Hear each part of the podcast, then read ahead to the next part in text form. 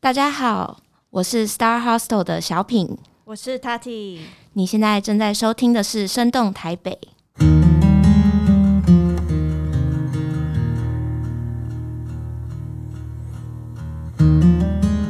也就是说，我们当然有自己的目标，但是我们的目标永远在变得更好，变得更大，变得更好，这样子。对，所以我不会觉得说现在是从小到大。我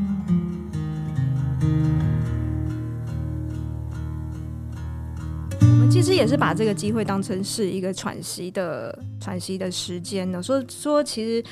以前的 Star Hustle 真的是每天都很忙，我们两个都经历过，就是基本上你没有太多的时间跟脑袋去想还有什么新的创新的东西。然后这次疫情发生之后，你真的可以好好的沉淀下来。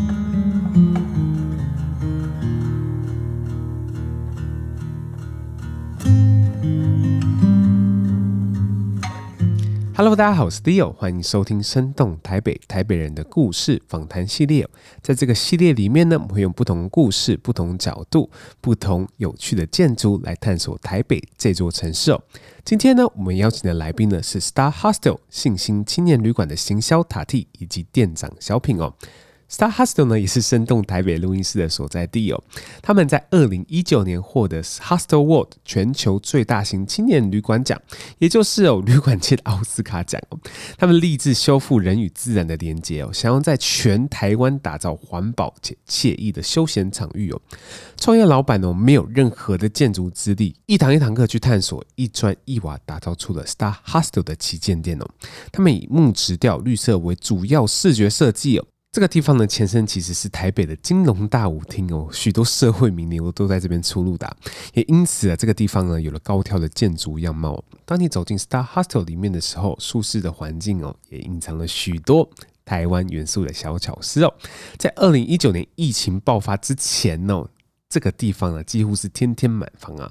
可是，在二零二零、二零二一的疫情当中哦，Star Hostel 做了许多尝试啊。我们也是这个时候呢，与这家青年旅馆搭上线哦，在这边成立了生动台北录音工作室哦。今天呢，就让我们以 Star Hostel 的店长以及开店元老的视角来探索生动台北录音室的历史小故事，也就是 Star Hostel 的故事哦。那我们欢迎塔蒂跟小品。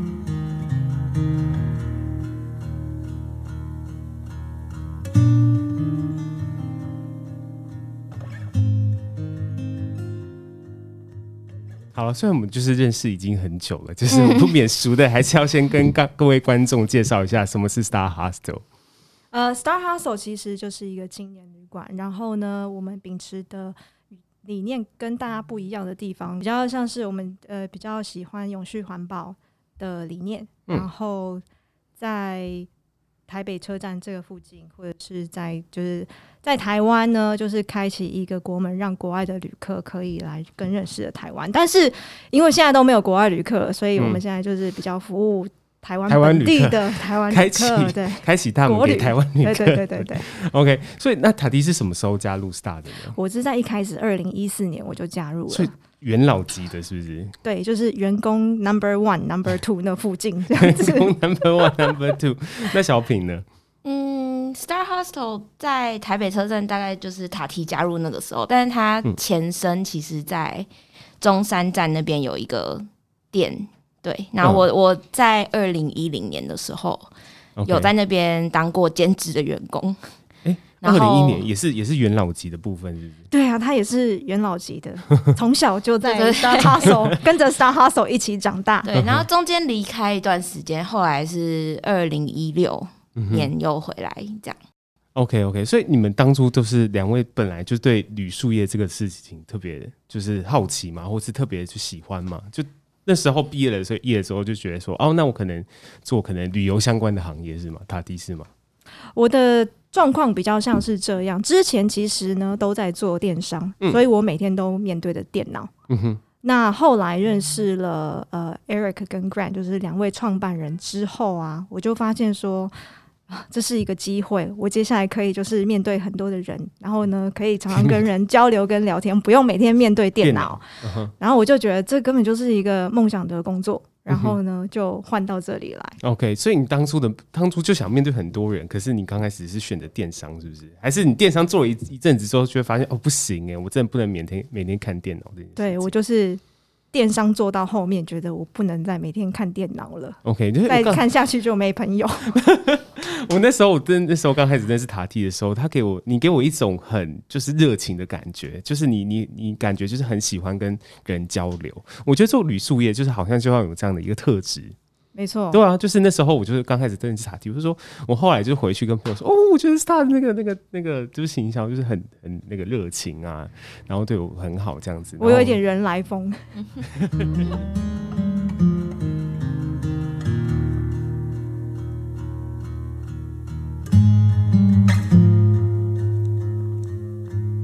OK，那那小饼跟卡迪，就是你们两个，就是在刚开始进入 Star 的时候是长什么样子的？这个公司的大小大概是怎么样子的？公司的大小就是、嗯、呃，其实以前这个是这里是我们的办公室，嗯，哦，这里是对，其实很早以前这间房间是我们的办公室，然后大家就是就是。可能会计也只有一一两个人这样子。你说这间房间吗？就是、这个录音室吗？对对对对对对对对，这个录音室以前是我们曾经的一个呃暂时的办公室。Uh -huh. 然后呢，团队就越长越大，越长越大。其实在，在呃最最多人的大概是将近六十几位员工，全部加起来。Uh -huh. 对，所以那时候有想象，有那有那么有画面说，哦，大概我们需要就是我们大概会涨到六十，甚至到以后可能一百两百位这样子。以前都很敢做梦，对。哦，对，然后、嗯、呃，但是我们有发现说，呃，团队其实越长越大之后是呃要负责的事情就变得不一样，所以我们的呃目标跟理想当然就也会跟着调整。那小品呢？你那时候那时候是在这间办公，你有来过这间办公室吗？呃、没有，我二零一六回来的时候，这里已经是房间了。OK，对对，但是我如果真的要讲最初期我参与的时候，是在另就是前面那一间中山北路那边的、嗯，那个时候很像一个小家庭哎、欸，大就是伙伴们，OK，很像一个小小的 family，然后就是大概只有。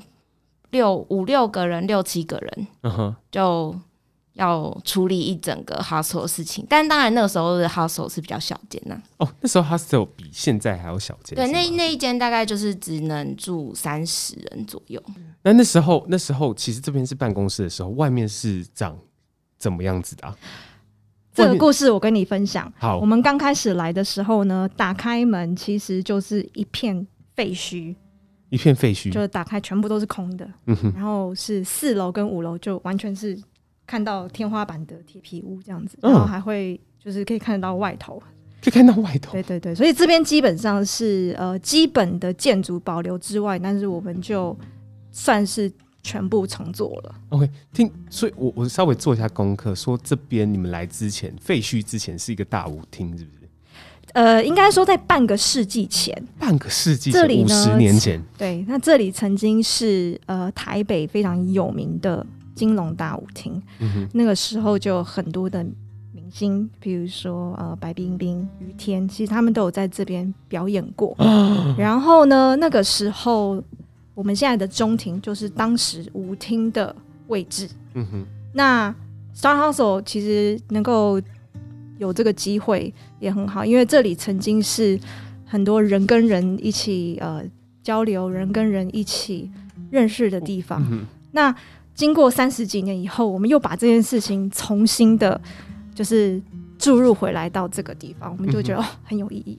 对啊，真的很有意义耶！而且就是我那时候知道说这边以前是舞厅的时候，然后呢，就是以前四楼跟五楼其实是没有，其实是就是隔着天花板，然后到。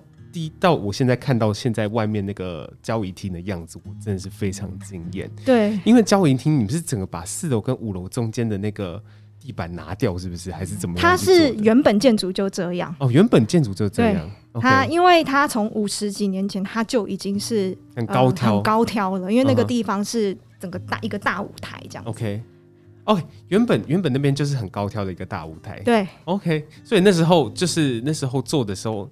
做的还没还没动工的时候，塔蒂你就在这边吗？对，OK。所以那做之前到做完这个中间，你的感想是什么？很累，很累。对，就是我觉得会经历过很多呃，就是创业必须要经过的事情，每天你都会遇到各种不同的挑战。嗯、那嗯、呃，但是一一克服过来以后，你就会觉得说这是一个很棒的经验，虽然是累啦，嗯、哼但是你就会觉得嗯，学到了很多很多。这样，我也是因为这样子才知道说哦，原来工程要怎么做，嗯、哼然后灯泡怎么修。我们现在都是那个这个是公务林，对对对，学到很多。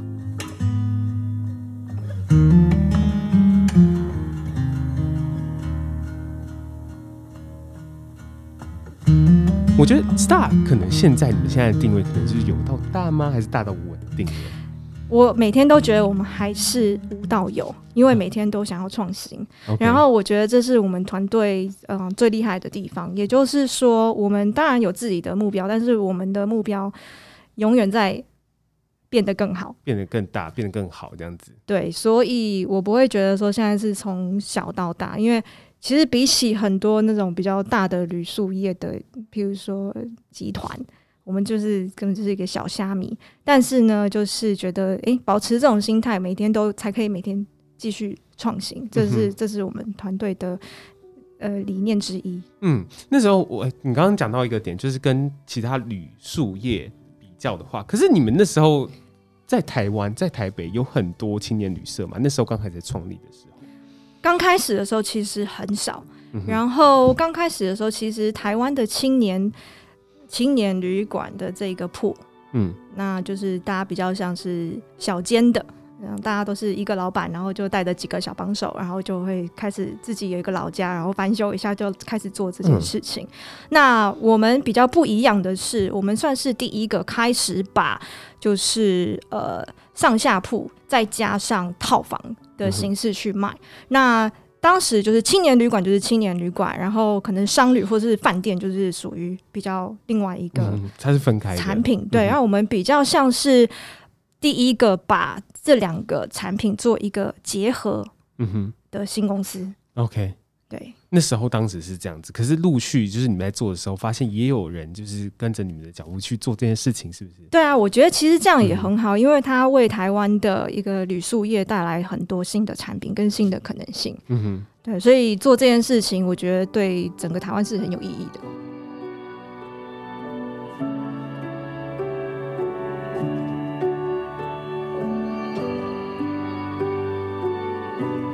OK，那那塔迪，所以我想问你，就是建起来之后，第一个客人进来的时候，对你来说那个感受是什么？还不错，还不错。然后，但然后第二个客人现在是我先生。哦，好，等下我比较想听这个故事。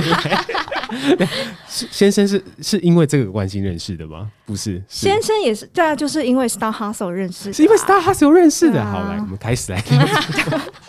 是因为 Star Hustle 认识的，就简短就是说，对，就是简短，就是因为他也是像是 digital digital nomad 数位游牧，然后他刚好就来到台湾，uh. 那我们就是在 Star Hustle 认识，对。嗯就是这样结束。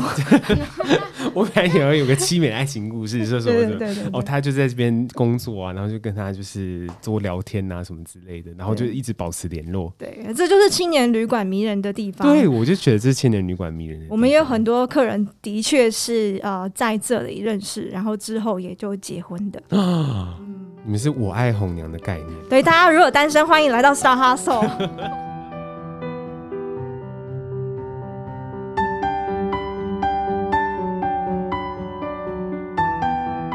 其实我刚刚就是听塔迪在聊，这些青年旅社名人的地方。我相信是不是两位就是常常会去国外，就可能在学生的时候就常常去穷游啊，去不管是欧洲啊、美国啊，然后呢就是去住那种青年旅社哦。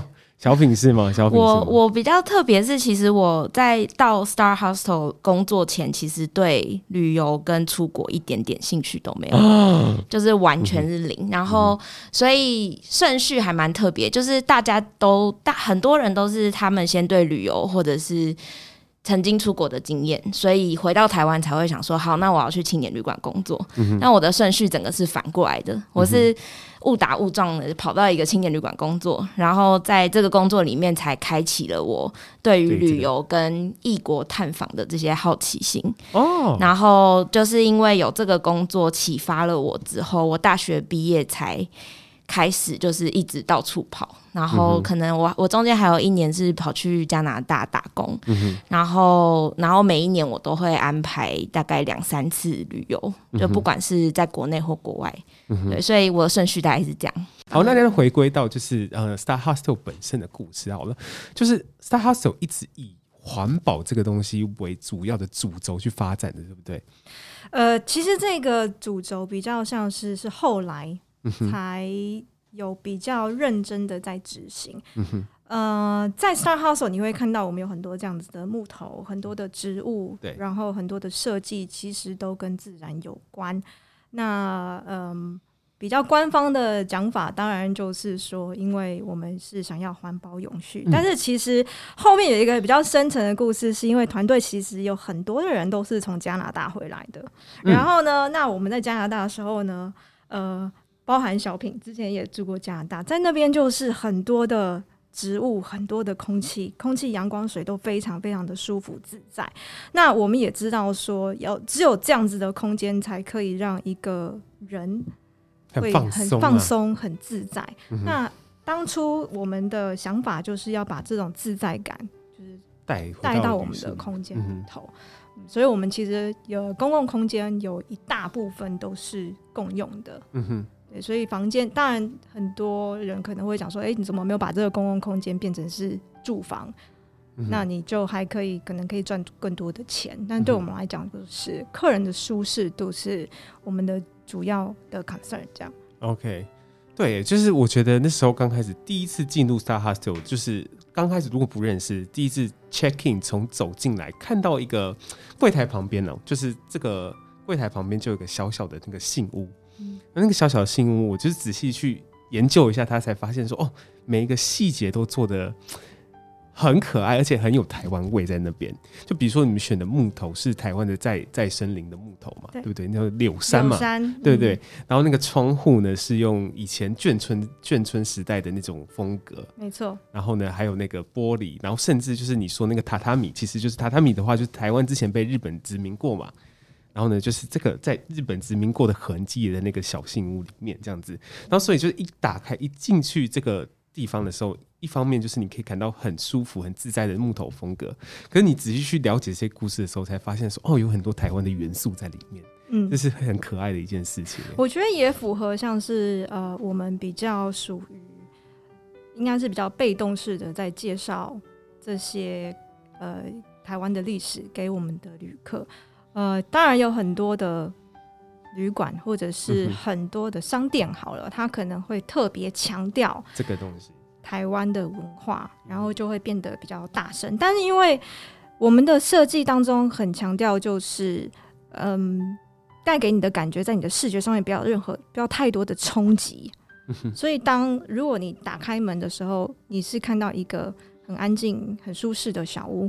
你第一个你就会放松，然后你要仔细去看，才会去看到说，嗯、哦，原来 Star Hostel 有加了这么多的小元素在里头，嗯、那我们才觉得这样子对客人来说是比较比较有办法，呃，不会那么那么嘈杂啦。OK。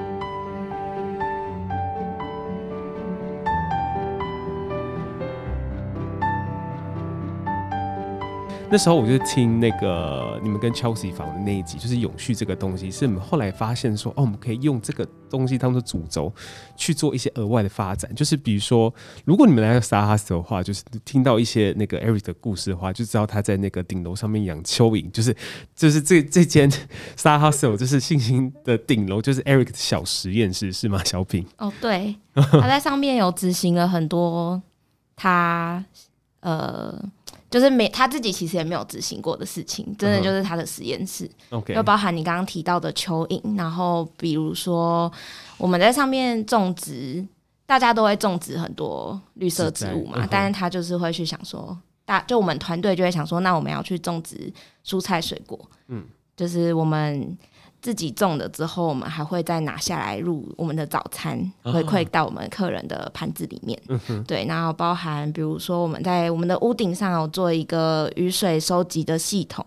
对，那就是我们其实，在整个店的很多流程里面，我们都会去思索说有没有更环保啊、更永续，或者是可以再降低对地球负担的方式可以做。嗯哼，而且而且就是你们你们都刚刚讲的那个途径那个路径，就是一个小的循环链，是不是？哦，对对对，那个循环链是怎么样？就是客人吃的早餐就是你们种的植物。这个就要再再讲另外一个大实验了，就是我们两三年前有 一个，到底是什么可怕的实验呢？就是有一个很疯狂的实验，嗯，对，我们就是也是算是在检视我们整间店的各个流程，然后。就有人提出来说：“哎、欸，那不如我们来检视一下我们整个。”店面一整天的垃圾量到底有多少？嗯、然后个别的种类又是什么？嗯、就是从来不会有人去计算这个事情嘛。嗯、那我们那时候整个团队就花了五天，每一天就收集整天的垃圾，然后全部搬到顶楼，嗯、全部打开，嗯、全部重新整理、洗干净之后，彻底的分类。嗯、对，然后再再我们再去做记录，说哦，原来我们的比如说保特瓶啊，就会有这么多，吸管就有几十支，然后什么垃圾是大概怎么。样的量，那那时候我们觉得最惊人的数据是我们的乐那个厨余的部分，一天就有五十公斤吧。呃，算下来一个月是二点五吨。OK，然后呢，我们成功的把这个垃圾量从二点五吨降到一个月一点八吨。OK，对，你们是怎么去降这个垃圾量的？是厨余。对，厨余的部分就是我们发现。就它真的量是非常大的，那我们当然没有办法去控制客人他们吃什么、买买什么回来，对，但我们我们可以去调整的是，我们有供应早餐，所以我们就开始去检视说，哎，那我们从早餐客人吃不完的部分，到底会被丢掉什么东西？然后我们我们当然早餐可以去做调整，可能比如说供应就是。更多人可以接受的餐点，那比较多人会不敢吃的东西，尽量不要入菜。嗯、然后包含到我们收集出来的厨余之后，就会在想说，那我们这些厨余有没有办法再再利用，在地就把它解决掉。OK，所以才会开启了就是厨余机啊，然后养蚯蚓这一些的想法。那那时候养蚯蚓其实就可以帮我们消耗掉非常多的厨余。哦，是吗？对，因为蚯蚓会吃厨余嘛，然后他们就会再把它变成很营养的便便。嗯哼，对，那这些营养的成分我们就再拿去。呃，培养我们的蔬菜水果，嗯、对，所以刚刚讲到，就是你问的这个循环，其实就是从厨余把它变成养分，嗯、然后养分之后再拿去灌溉我们的植物跟蔬菜水果，嗯、然后最后这个呃，我们养出来的蔬菜水果又再回到我们的早餐。哇塞！对，所以当初 Eric 想出这个想法的时候，塔蒂你在旁边听的感想是什么？我心里就会想说，老板要不要收我的辞呈？老板是就是 OK，不行要有实验的精神这样。Uh. 我觉得比较酷的就是做完了以后，你在家里头自己就会去注意自己的厨余量。嗯哼。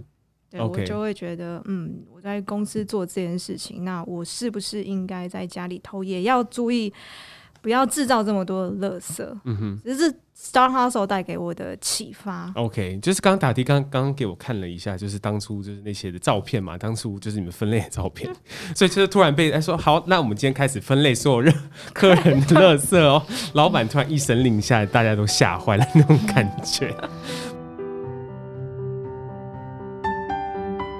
就是那时候我才知道说，哎、欸，原来就是 Star Hustle 在二零一八、二零一九年的时候，就是都有拿到就是最佳就是青年旅旅馆的奖，是不是？这个奖是这个奖是全球性的吗？是不是？它是一个订房平台，叫做 Hostel World。嗯、那基本上。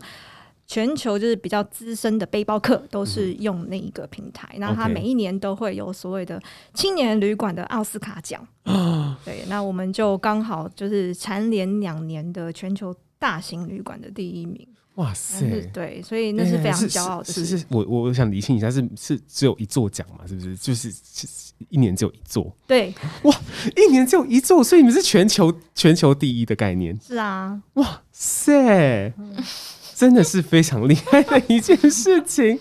OK OK OK，而且你们刚刚就讲说，其实你们有很多一个一个之后的未知的挑战，就是比比如说嘛，像去年开始疫情刚发生的时候，全球疫情刚发生的时候，就我相信旅游业的人就是人心惶惶，就是真的是不知道当下要做什么反应，对不对？OK，小品你要不要跟我们说一下当时就是在店里的状况？大概是怎么样？疫情最刚开始爆发的时候嘛，嗯、就。因为台湾真的还蛮早就开始注意到这件事情，所以我觉得相较于其他国家来说，我们的状况真的好很多。嗯、可是其实，在刚爆发的时候，真的还是蛮蛮惶恐的，嗯，因为那时候，呃，大家真的是健康平安最重要，嗯，然后每天的新闻都一直在。大调整，然后有那时候还没有完全禁止旅客来的时候，那个那个过渡期真的还蛮紧张的，因为我们这边来自世界各国的人真的很多，那、嗯、那当然同时要处理很多他临时不能来了的旅客的订单、嗯，然后又要去解决，比如说他现场人已经到台湾，已经在旅游，但是。他又突然被政府宣布说：“哦，他现在要去隔离。”嗯哼，对，那那时候其实客人跟员工们大家是都是人心惶惶，嗯哼，对，还蛮紧张的。OK，那在公司方面呢？公司方面应该是更紧张，说哇，要修是不是随时要关店的感觉？其实，其实对我觉得我们比较像是滚动式的去处理很多的事情，然后我们是今年五月是才真的大爆发，在那个之前。我们跟 Leo 配合，其实就是一个机会。对，我们就开始在想说，好，那我们现在有这个空间，我们这个空间其实可以开放给更多的人，人去使用。对、嗯，所以我们就开始了共享办公室，嗯、然后就是也开始有长租，然后有一些 Podcast 的配合这样子。嗯、对，然后之后本来还想办更多的活动，对，有一些市集的活动啊，拍照啊什么的。嗯因为因为那时候就是疫情在爆发之前呢，就是我那个 Podcast Room 开始经营的嘛，然后经营之后发现每个就是隔两三周的礼拜六也会在那个共享空间有个市集，对。对，那有个市集的时候，那个时候我就觉得说哇，原来在就是。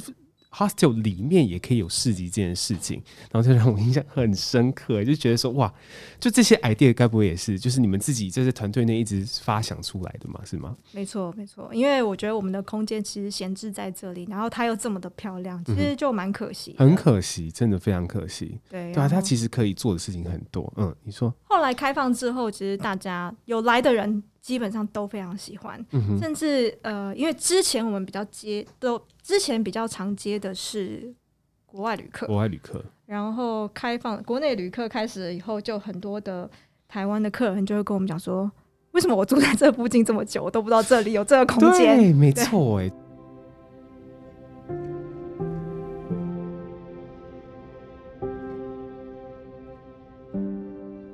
我就印象特别深刻是那时候刚开始 Podcast Room 在开开的时候，我把它分享到就是一个就是两万多的 Podcast Club 的社团里面，然后大家就觉得很惊艳，就是大家就觉得很惊艳，说哦，原来就是 Podcast Room 可以做这样的结合，跟青年旅社结合。然后那时候那时候我就印，我就我就想问你们，就是那时候我那时候投企划书来的时候说，哦，我们要做个 Podcast Room 这件事情，你们的那时候当初的想法是怎么样？哇！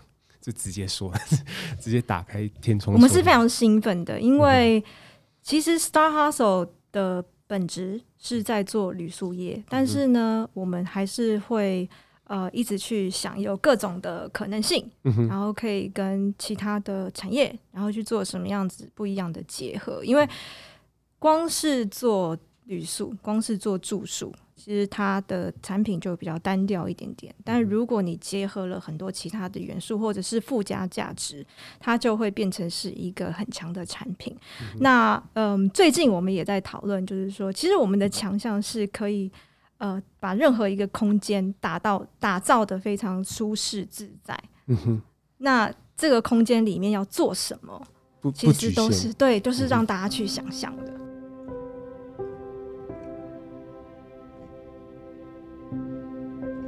就是回到刚刚疫情的那个话题哦，就是疫情话就是分成两个阶段嘛。第一个阶段是我们呃国外疫情发生之后，台湾疫情没有爆发，很幸运，我们就是照常执行。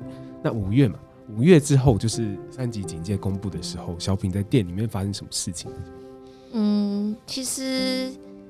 因为去年爆发国外疫情第一波的时候，就经验过、经历过一次了，就是客人的骤降。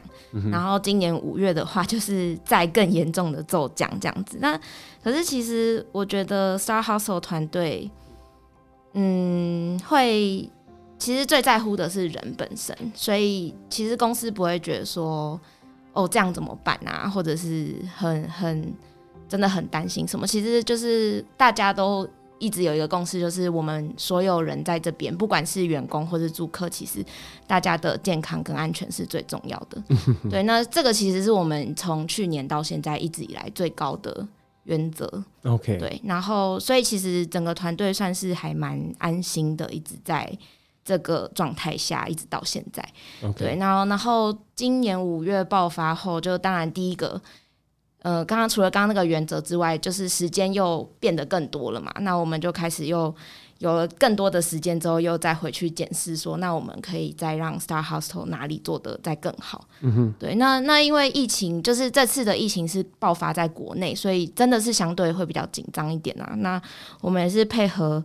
防疫措施啊，就调整了很多我们的工作内容，然后我们每天不断的消毒，然后不断的检查大家的体温，然后记录很多事情，然后关心我们现在还是住在这里的客人们。嗯、对，那就是当然就是希望在一样就是 Star Hostel 这个大家一起生活的空间可以是安全然后干净的。呃，我们其实也是把这个机会当成是一个喘息的喘息的时间呢。说说，其实以前的 Star Hustle 真的是每天都很忙，我们两个都经历过，就是基本上你没有太多的时间跟脑袋去想还有什么新的创新的东西。然后这次疫情发生之后，你真的可以好好的沉淀下来，然后想说，哎，我们开始像社平说的，来开始检视，然后或者是我们做很多员工训练，然后是大家来想说。现在开始，每一个人有什么样子的所长可以发挥？嗯哼，对，那这个比较回到一个呃，让之前的那个紧绷的 turbo 的状态呢，稍微的就是降低一点点，降低一点点。就是我就很好奇说，那你们对就是接下来，比如说现在已经那个解封了嘛？那解封了之后，大概是你们对 Star Hostel 这，比如说不不只是这件想象，可能就是两三年以后。对这个品牌的想象是什么？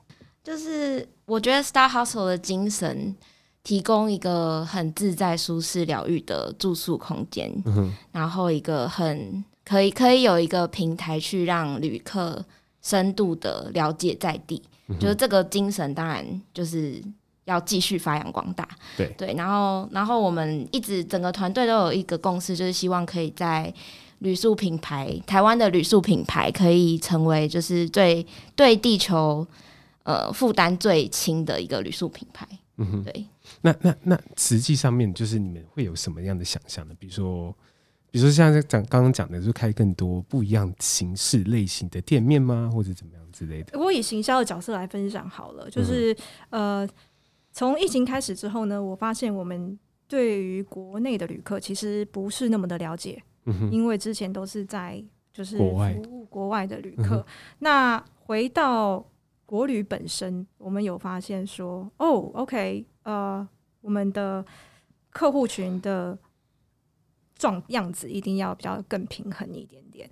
那这个是一个，所以我们之后的想法是说，我们有什么东西或者是什么样子的服务是专门 for 国。国内旅。客的，嗯，然后再来，我觉得疫情后的旅游形态会稍微做改变，大家应该不会就是来，可能只是四五天而已，嗯，可能未来会有就是所谓的哦 vaccine vacation，嗯，或者是时间会待比较长，就是中短期，但是也不是那种月租，他可能就是来个两个礼拜，嗯哼，那他在这两个礼拜，他当然不会说我一定要去看这种大景点，嗯，他要看的就是说，哎，地球另外一端的人的生活方式是什么，嗯哼。那我们就是那个中间的媒介，对啊，而且这个是你来一个三四天、四五天是，就是真的是沾酱油，嗯，没有办法好好的去体验的一种生活。那我们想要未来的想象大概会是什么？这个方向，往这个方向前进就对了。